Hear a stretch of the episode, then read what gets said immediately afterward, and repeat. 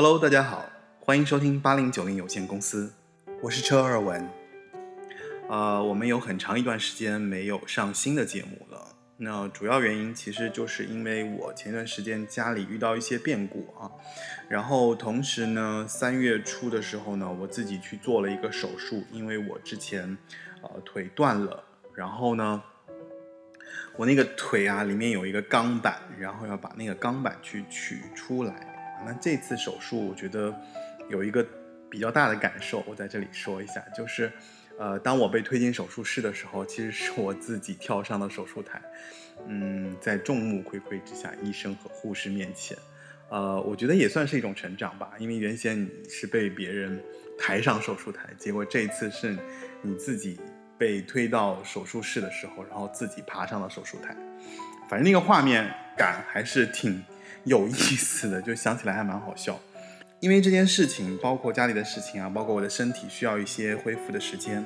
然后所以整个就导致我们的节目有一点耽误啊。就是三月到四月，其实我们没有一个节目这个呈现。三月四月吧，其实是一年中最美的季节，但我不知道大家有没有感觉，就是说其实好像三月和四月其实也是一年中意外最多的季节。嗯。呃，但是其实我们都知道，时间是不会停止的，呃，而且我们都是在怎么讲，就是可能我们都可以形容成躺在时间上的人，然后和时间为伴。呃，都说时间可以抚平一切，但这句话要怎么理解？是人的遗忘性吗？我有的时候会这么想。呃，其实还是说时间之中有有某种让我们让人平和的东西存在。说到这一点，我知道有一个人，他的表达和他的作品真的能抚平人的情绪。那他是谁呢？他就是我们今天这期节目的主角雷光夏啊。今天我们要来聊一聊雷光夏。呃，下面我们来听他的一首，呃，二零零三年的一个作品，就是他之前的一个 demo 的一个翻唱，呃，重新编曲吧，也不能说翻唱，就重新编曲的一个版本，就是他最为。被大众熟知以及最为被传唱的一首歌，就是雷光下的事。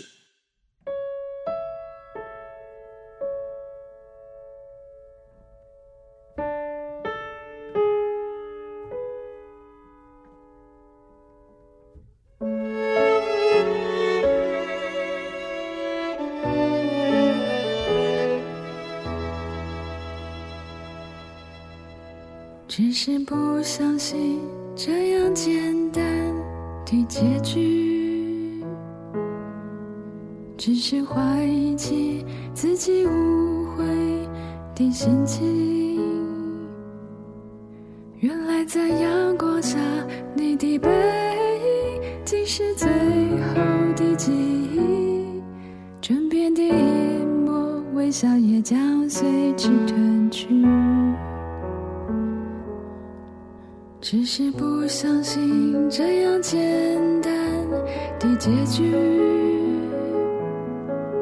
只是怀疑起自己无悔的心情。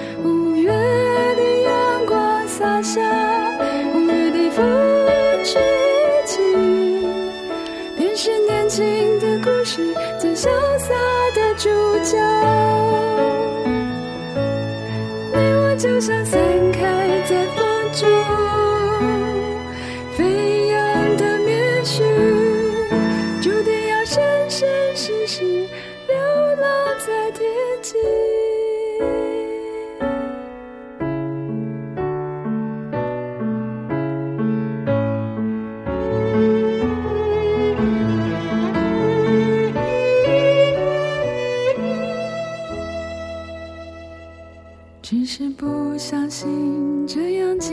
单。的结局，只是怀疑起自己误会的心情。原来在阳光下，你的背影竟是最后的记忆，枕边的一抹微笑也将随之褪去。只是不相信这样简单的结局，只是怀疑起自己误会的心情。原来在阳光下，你的背影竟是最后的记忆，枕边的一幕微笑也将随之褪去。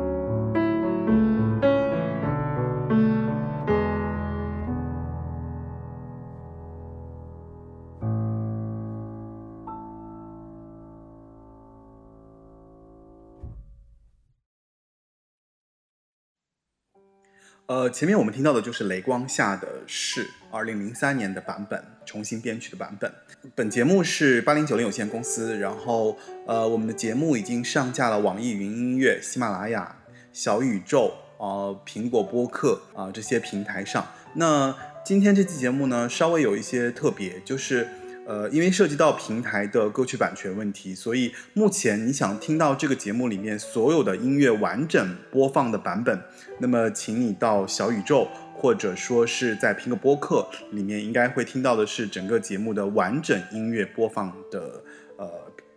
节目。然后呃，在喜马拉雅以及呃包括像网易云音乐啊、QQ 音乐，可能目前听到的版本会是一个呃。歌曲播放歌曲会被切割的版本啊，大概是这个样子，因为涉及到一些版权问题。呃，前面其实我们听了雷光下的事啊，那可能很多朋友或者说很多小朋友会问说，那雷光下是谁？呃，其实听雷光下的音乐，我觉得不难发现，它其实和我们之前讲的一些，就是我们通过唱片公司企划一路走过来的这些八九十年代歌手，有着非常非常大的一个不一样的这样的一个状况。呃，我个人觉得，就是其实雷光下应该是一个蛮难被定义的音乐人啊。在我第一次听这个版本是的时候，我就非常非常喜欢他。呃。每次听这首歌，都会沉浸在他创作的这个音乐里面，然后直到从这首歌里面跳出来。而且它里面有一段歌词是“五月的阳光洒下，五月的风吹起”，就是每到五月的时候，你都觉得那个情绪被烘托的特别，呃，是那个状况吧，然后就会去想到这首歌。因为我觉得他的音乐特别像一个给你描述好特定场景的梦境啊，所以只要这个音乐一起。这个梦境就扑面而来了，所以你是没有办法去拒绝说这个音乐来影响你，或者说这个音乐来对你产生的一些在情绪上的一些波动。呃，可能你你你的情绪非常的起伏，但是这首歌能够让你一下子的平静下来。我觉得大概这首歌的感受是这个样子。那既然说到雷光下，其实我们就要来了解一下雷光下它早期是什么样子的一个状况。他其实，在八八年刚从学校出来的时候呢，就开始给纪实电影做配乐啊，然后得了个奖啊。加上在学校的时候，其实他也组乐队嘛，然后也经常去跟一些乐手，然后去女巫店去做一定的演出啊，然后，呃，因为有这样的一个经历，所以他其实是去唱片公司做歌手这件事情，呃，蛮顺理成章的啊，就是被发掘，然后去唱片公司签约，然后成为歌手。所以在一九九五年的时候呢，他通过自己当时他就是在学校里面的这些创作音乐的这个集结，然后出版了他的第一张唱片。我是雷光夏，那张唱片里面其实很多都是他的一些以前的一些创作的一些 demo，可以说那张专辑非常的深色，就是你去听，如果你有兴趣，你去找来听，你会听到里面很多的歌曲是让人觉得说就是比较的简单，甚至编配也非常的学生气，有点像那种就是怎么说，就前面说的这个 demo 作品。这张专辑发行之后，就开始了他流行音乐创作的这个部分啊。但是在他看来，提出唱片和他内心对音乐的这个态度啊，就说这两者其实相对来说有一些矛盾。呃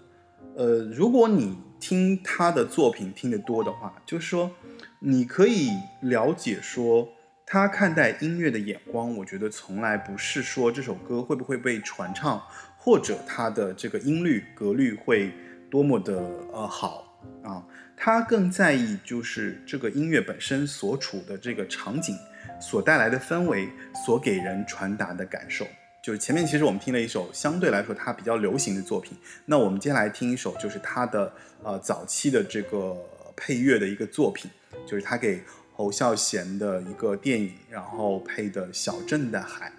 这个音乐的。作品这里面它有一些哼唱的部分啊，然后，呃，我觉得你听这首音乐的时候，你会发现，哎，其实雷光夏并不是那种小清新或柔弱，就是他当时在做这个乐曲的，其实他也没看没有看到那个电影画面，那个电影画面是两个主角在海边骑着摩托车，然后在飞驰，然后这个音乐又非常的怎么说啊，就是还挺跌宕起伏的，就是在里面能听到他。非常硬朗的部分啊，就是会跟着那个画面去有一些很澎湃的情绪。当然，如果你撇开咱们听的这个版本，因为没有画面嘛，所以你在听的时候，可能去感受他在做这个乐曲的时候，他内心的一些情绪调动部分，我觉得其实是跟他平时写的流行歌的这个状态完全是不一样的。所以我们来听一下《小镇的海》，那里面其实还有他一些口白啊。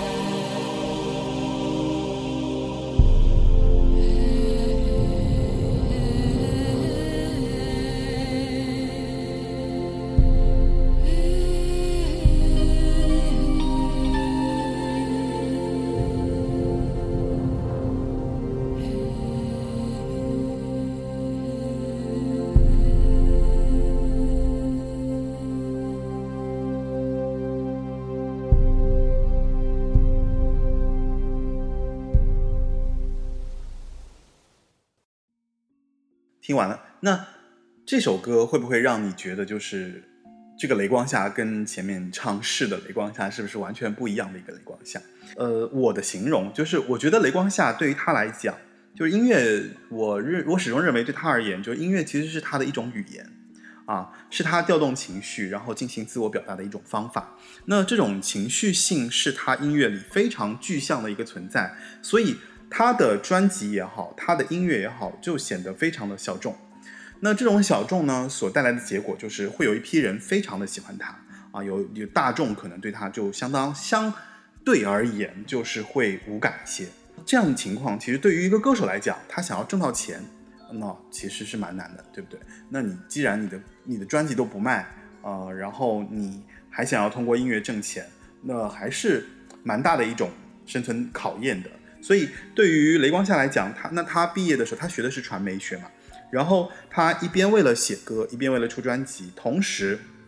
又为了挣钱活下去，那他就开始去电台当主持人，一边主持声音节目，一边创作他喜欢的音乐。所以你看，这个人其实他对自己生活的追求以及他自己想要的东西其实是很明确的。就是首先我自己有一个我想要做的事情，其次呢，为了这件事情，我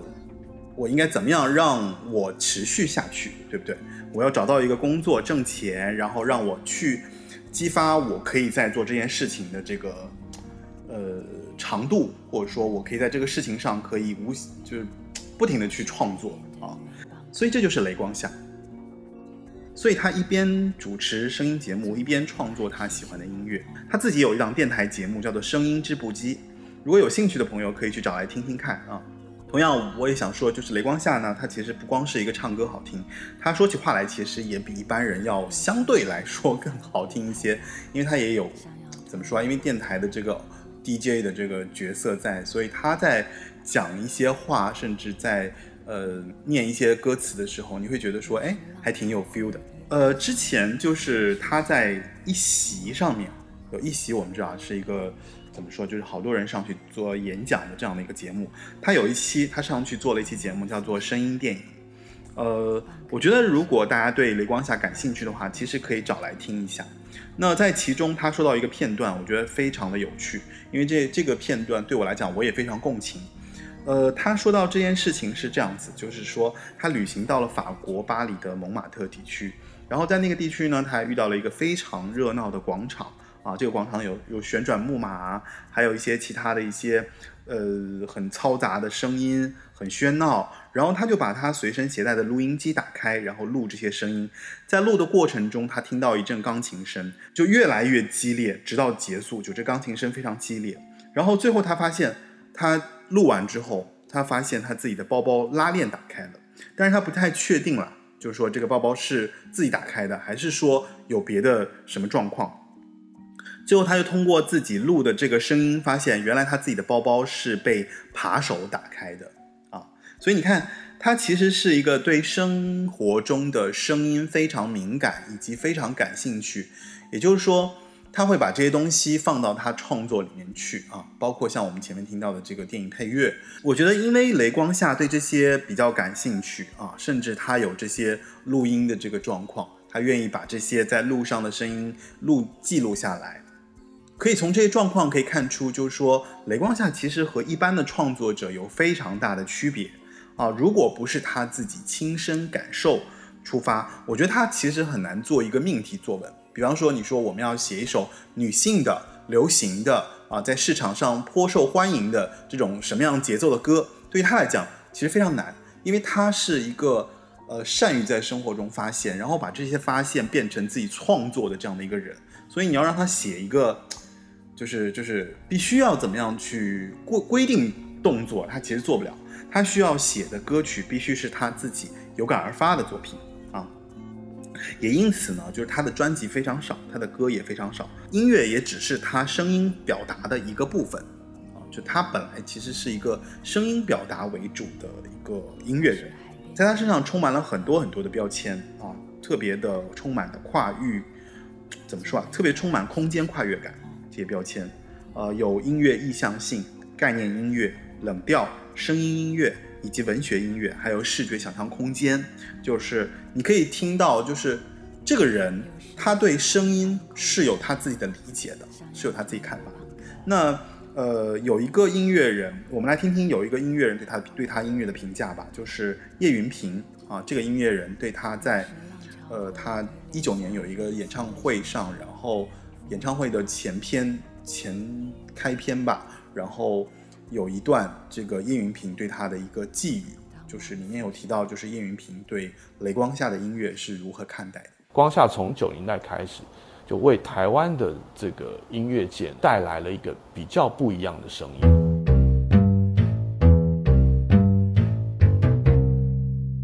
除了非常媚俗的排行榜畅销歌曲，除了非常粗糙、地下、吵杂、充满反抗精神的摇滚乐团之外，还有这么一条既不主流媚俗，也不反抗吵杂，而是他走自己一一条路去实验合成器的各种音色，他一直在创造声音或编造声音，利用声音声响，这个声响的范围远大过于这个五线谱上面的音符，大到是生活中所有你听得到的声音。所以我一直觉得他是在用声音创造各种想象或者是图案的人，他仿佛带我们去到一个未来的旧世界，就是那是未来，但是那里面的景象或人事物，又仿佛是过去历史里面产生的事情哦。这种时空的错置感，也一直是我觉得我很着迷于光下音乐的原因之一哦。它像一个引路人，他会引导你去，他会带着你踏上不同的旅程。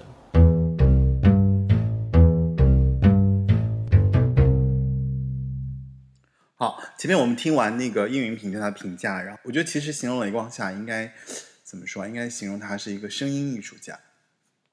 好，那我们来听一下他的另外一首歌啊，叫做《雷光下的原谅》。我却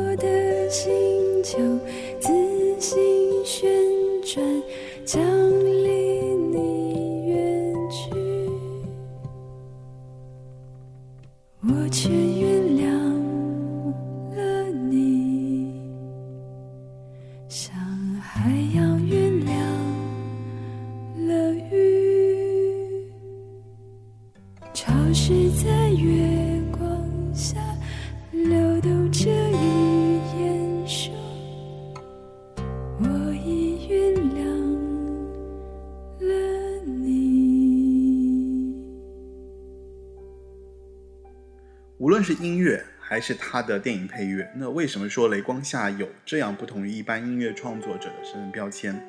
以及他是如何成为这样的音乐人？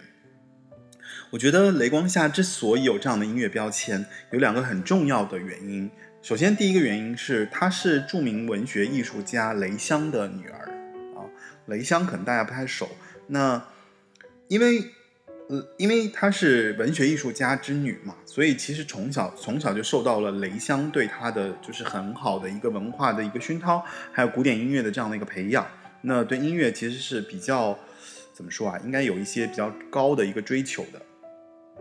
可能有人会问了啊，就雷香是谁？那雷香呢，就说呃，我们说她其实是一位作家、画家、纪录片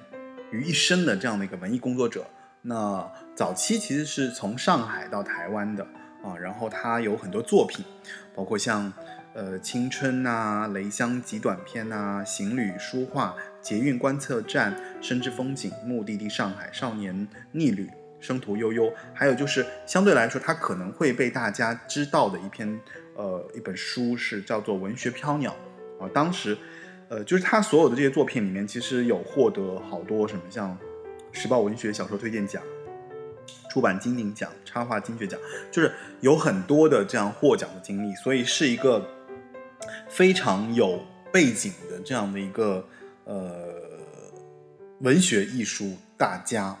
啊，然后有，然后雷光夏就是他的女儿，有这样的父亲在，所以雷光夏应该就至少我们可以看到，就是他的作品应该也不会差，所以他的歌词写得好，其实有很大一部分程度都是来自于呃他父亲对他的这个影响。我们前面听了，就是包括像别的音乐人对雷光下的这个评价，在他的这个演唱会上面，就是他父亲其实也给他录了一段话，我们可以来听一下。他父亲是在讲他小的时候，他父亲对他的一些呃去世。他小时候是很很皮的。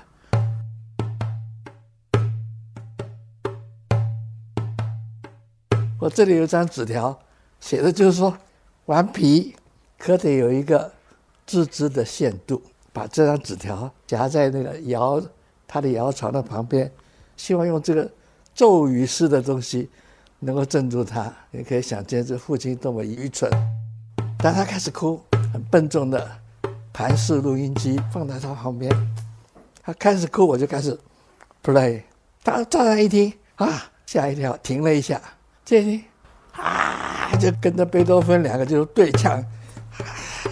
因此，他听了好多管弦乐曲，是被迫的。创作最难的是。在那个创，而不是那个做。那这个创这字呢，是跟生来的气质，跟你的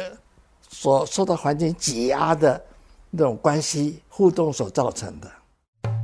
我们都彼此把梦境当成人生实经验的一部分，因为这中间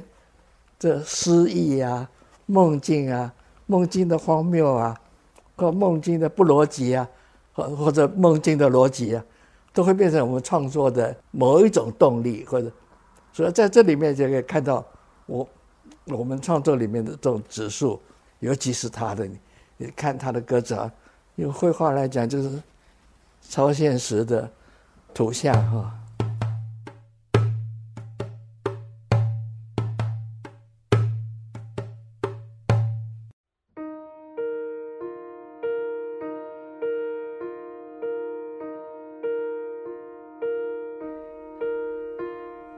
路上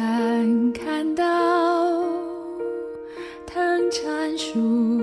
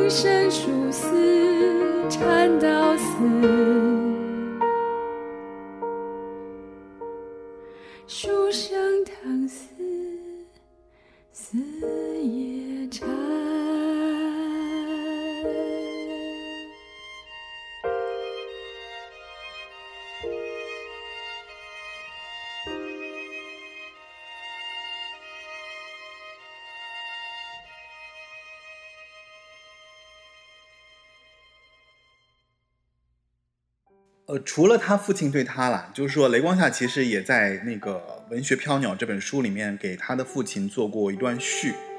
哦，然后他写的这段序，其实如果你有机会可以找来读一下，也是挺隽永的。我这边就给他简单念一部分。作者一直走在我的前方，身形非常不同于我所看见的其他人。有时我们离远了，或我悄悄靠近了，总看见他手中有一本簿子，一支笔，就停在街角画起来。他迅速地以笔描绘眼睛所见，将真实转换为虚幻。在完成的那一瞬间，他果决地合上本子，动身离开，将街道遗留在原处。而他确实已经取走了些什么。作者确实实实走在前方，但我很幸运，我们的距离始终不太远。他是我的父亲，所以可以从这段话可以看出，就是说他们俩互为影响的一对父女。我觉得。啊，然后包括他们其实，在生活中，因为雷光夏有一些呃演唱会、一些听唱会，其实雷香也会去啊，所以他们俩其实都会互相给对方一些怎么说啊？我觉得可以算是文学上的滋养吧，哦，还挺好的。我们来听一首雷光夏的《发光的房子》。请给我足够的勇敢，往前飞。考验我的心，别说后悔。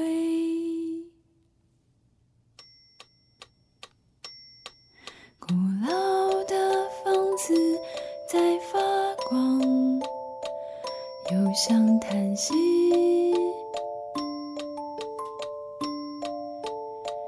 只有沉默。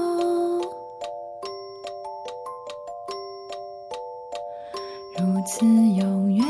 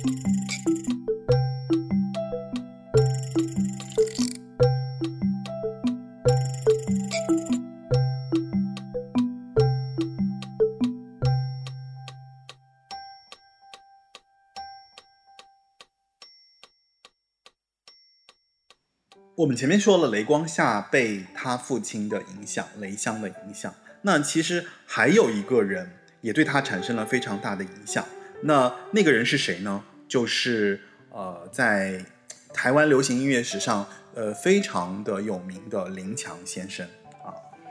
林强可能听我们节目的人应该知道，就是我们在魔岩唱片有一期节目的时候，其实我们聊到过，就是他呢，其实就是在真言社写出《向前走》的林强。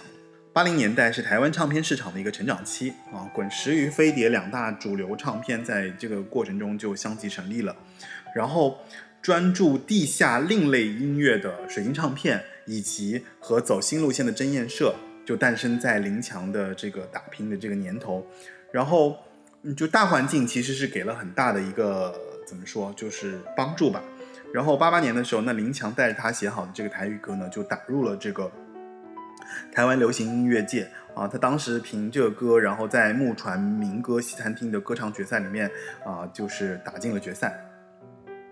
结果就被那个谁啊，就被倪崇华发现了啊，然后接着就签了歌手嘛。那签了歌手之后，他其实，在唱片公司里面其实是从助理开始做起的啊，他边打杂边写歌，然后在九零年的时候，那向前走就这个张专辑就发出来了啊，然后一发出来之后，就瞬间。一夜大红，成为一个大卖四十万张的偶像明星。那，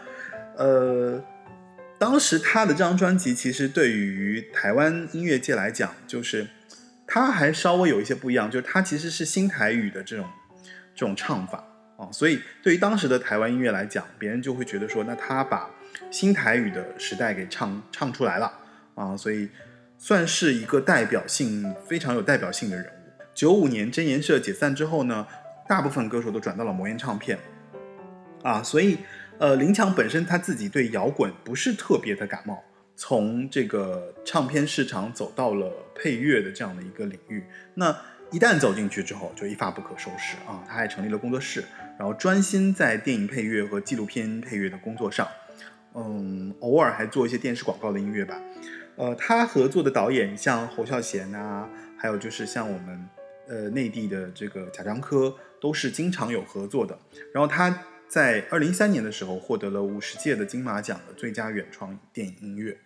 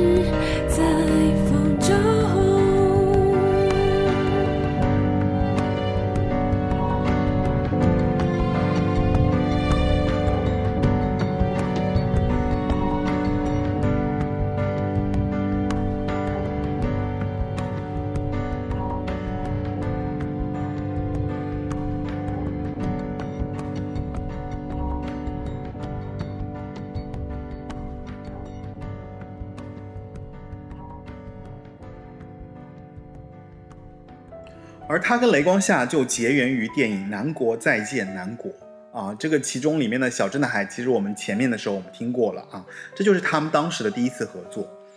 拍摄《南国再见南国》的时候呢，就是其实也是林强第一次他接触电影配乐啊，他因为他非科班出身嘛，所以他连五线谱也不懂啊，一开始的时候，他只能用一些吉他来做一些简单的和弦的创作啊，然后当时这个电影应该是一个讲社会边缘人的一个电影。然后他参考了很多非流行歌曲啊，来自于什么像友善的狗啊、台湾地下音乐档案啊、水晶唱片这些公司里面，同时也在这个时候，他结识了雷光夏啊，就是通过当时的这个这个这个事情，他结过了结识了这个雷光夏，然后雷光夏相对来说跟那个跟那个林强的合作，就是他。偶然性会更强一些，他没有那么强的目的，他可能当时是因为这样，就是说，呃，有音乐人说，那可能有个电影需要一些音乐，然后雷光夏直接接到了一个电话啊，就说可能有一些音乐，你如果能如果能提供的话，那他就他当时就因为知道这个导演是侯孝贤的时候，然后他就非常的激动啊、因为可能当时的文青应该还是蛮喜欢侯孝贤导演的，所以。同时，他的配乐又是林强嘛，因为林强又本身就是一个非常有名的音乐人，所以对雷光夏这个初出茅庐的这个音乐人来讲，他可能会觉得说啊，又有就是知知名导演，又有知名的音乐人，所以他肯定是就是卯足了劲儿，然后就给给那个谁，给电影方提供了就是他自己的这个歌曲啊，而且他基本上属于没有改的，他提供了就就被录用了，然后就用在电影电影里面了，然后最后还得了奖。所以就是你看雷光夏其实是一个，就是他自己本身应该是一个音乐素养非常高的人，然后在他的创作刚开始面对外界的时候，他就获得了一些反馈，然后这些声音其实都是正向的啊，给他带给他带来了很大的这个怎么说啊，就是就是就是鼓励吧，所以让他后来在音乐这个条路上走的还是比较稳当的啊，就是这个这个人本身他的实力也在，然后机会机遇也好啊，所以就有了这样的一个。呃，结果吧，就是让我们后来就知道说，哎，有雷光下这个他的音乐也非常值得听。嗯，这里我要说一下，就是其实如果没有这样的一个好的机遇，或者没有这样好的认可，比方说，呃，好的导演、好的音乐人对他的音乐得到了认可，说不定他其实有可能会放弃他自己的音乐梦想。这个他其实，在那个谁啊，在音乐五四三。啊，那个节目里面其实他也提到过，就是说他采访他的时候，他其实也说到过，就说有可能会放弃。但正因为这这个事情让他觉得他的啊生活出现了转机，所以就促使他成为了一名音乐创作者啊，去发专辑、去写歌。但是呢，就是你看，就是我们听过他的歌，我们也了解他的一些呃初衷之后，我们会发现，哎。他其实是有他自己在音乐里面的一些执着，以及不愿意为市场低头的这样的一个人。之前他有给第三十六个故事的这个电影做全电影的配乐啊，然后还获了那个金曲奖啊。然后，但是近期他近段时间他的作品，应该近近大概六七年吧，可能就是大概近几年的事情。他和萧亚全导演合作的范宝德电影配乐。拿下了这个金马奖的这个最佳配乐啊，然后就是这里面有一首歌叫做《生无情》啊，我觉得值得拿来听一下，非常的有故事感。然后听完之后，那个画面也挺强的，就是你可能你会从中感受到很多，就是雷光下他自己在做电影配乐时的一些思考和思虑吧。就是我觉得是这个人的一些分泌、一些输出，而且确实他在电影配乐这件事情上是有自己的一个。非常独到的见解，就是你很难讲，就是你一听这个音乐，你就觉得说哇，就好像讲了一个非常就情节非常跌宕的一个故事在里面，然后才会让主角会有这样的一个心绪，然后凝聚成这样的一段啊音乐，然后在这个里面就是就是去呈现，你听你就知道了。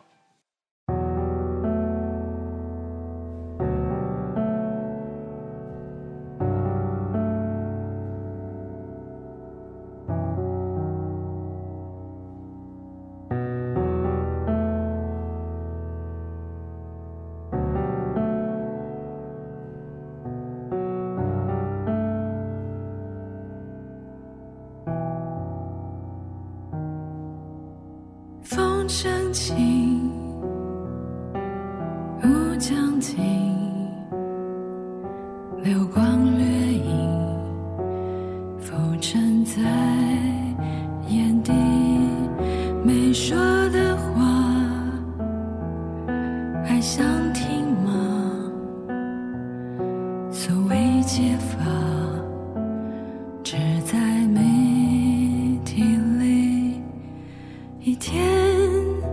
一年，不见，五年，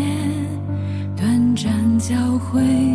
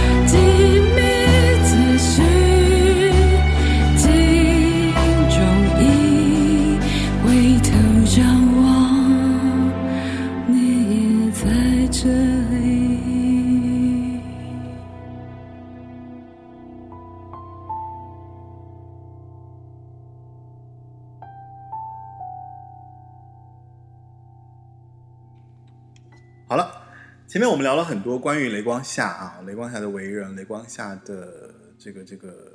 成为音乐家的一些所受的一些大师的一些影响啊。那我们来聊聊他的作品吧。嗯，关于雷光夏这个人呢，他走到现在这个过程，其实我们大概了解，就是说，哎，他其实是一个对自我感受非常敏锐以及非常去追求的一个人啊。他的创作也是。那他在两千年左右，其实出过四张专辑，一张就是我前面讲到，就是第一张《我是雷光下》，九五年的时候，然后他紧接着在九九年的时候，他出了那个《脸颊贴近月球》啊，当时那张专辑，啊、也是有很多他以前的这个作品的翻新翻，等于怎么说啊？就是他第一张专辑里面出了一些作品，然后他发现，哎，这个编曲风格不是我喜欢的，然后在第二张专辑里面又重新把这些作品拿出来，包括这个其实就是雷光下的一个特点，就是他经常会在专辑里面会发现，哎，是他前面一张专辑里面的歌曲，就好像来回来去的再把一些歌曲拿出来重新做、重新编曲、重新唱，嗯，然后呃，脸颊贴贴紧月球之后呢，就是二零零三年是啊这张作品，这个其实是集结了前面两张专辑的作品啊，然后跟着二零零三年试之后呢，就是时间的密语。时间的密语它是跟爵士钢琴大师 Uri Kane 合作，这个我也不太认识啊，大概就是爵士钢琴大师，对于他来讲可能是一个他非常喜欢的一个大师，他们在一起合作了这个时间密语。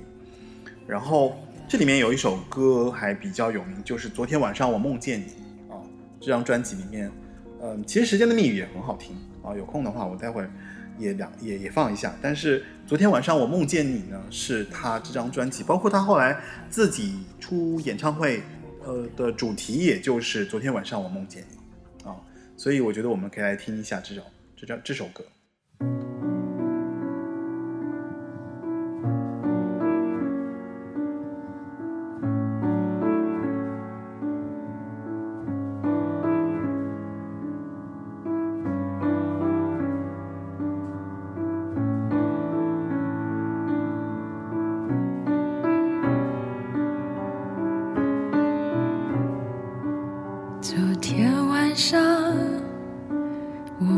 见你，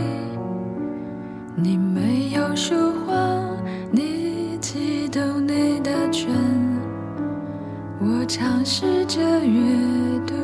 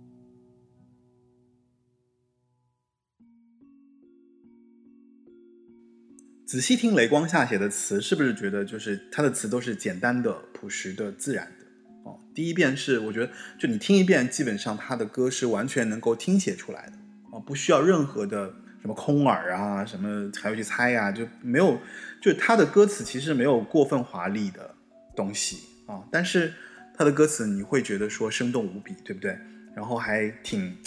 挺贴近你的心灵的，就是他跟林夕写的词啊，就是完全是不一样，因为林夕的词就更多的是比较晦涩，含含义也比较多，对不对？含义多元。那那雷光夏这样的歌呢，在这样的一个简单歌词的这个附加下，你会觉得听起来其实是很放松的哦。然后，而且我个人觉得就常听常新。就如果说你你自己能够来回来去听，或者说你在不同的心境遇到了不同的事情，然后你把他的歌拿出来听一听，你就会觉得说，哎，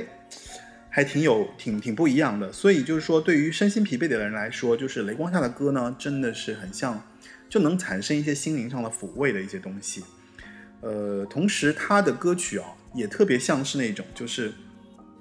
城市里给人渲染生活的那种，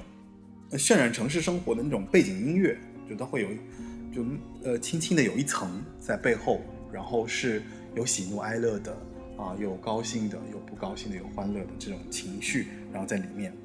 对于当下的人来说，其实是一种非常好的一种声音的陪伴。对于雷光下的音乐来讲，能把需要沉淀的人能够带入一个天马行空的这个冥想啊，这就是我前面说的，就是你一旦进听他的歌，或者一旦沉浸到他的音乐当中，你就会发现他所带来的，他所用音乐化的这个梦境啊，就是扑面而来，让你让你进去的，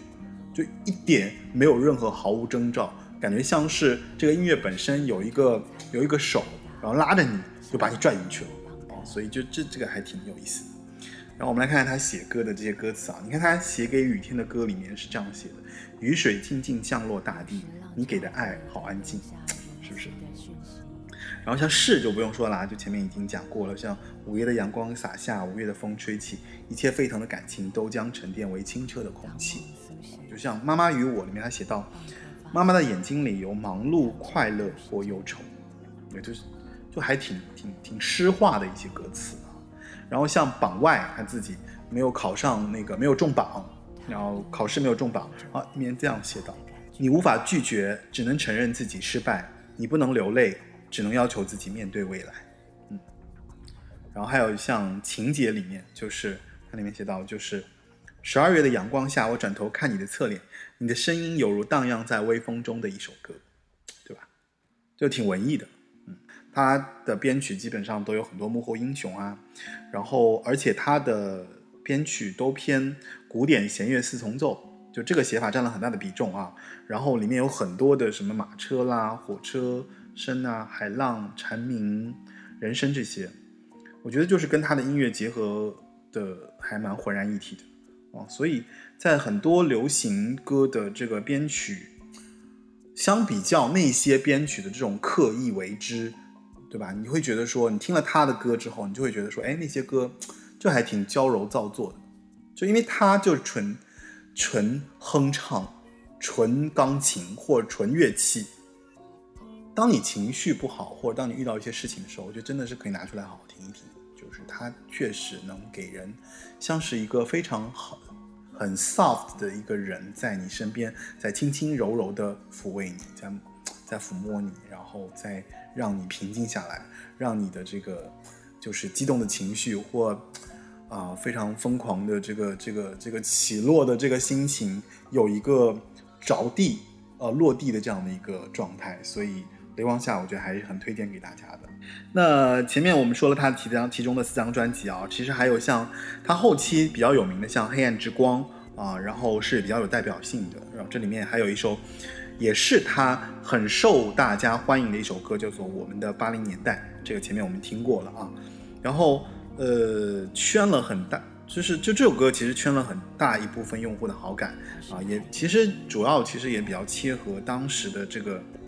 就比较切合时代的这种怀旧之情吧。就是很多人会觉得这这首歌其实哎，一听这个名字就觉得很想听，然后听完之后觉得哎还不错，然后它其实讲的也挺有意思的。然后还有就是他第三十六个故事的同名专辑啊，然后近几年他二零一五年其实出了一张不想忘记的声音。啊，算是他比较近期的作品了。那新新作品没有，就所以这这首歌是他比较实验性的，也比较好听，就是能把他喜欢的声音和把他喜欢的节奏融合的比较好的一个作品呈现。和他早期的这种作品来讲，就是说不想忘记的声音其实更成熟的啊，更更能代表他现在对于音乐、对于声音的一些看法。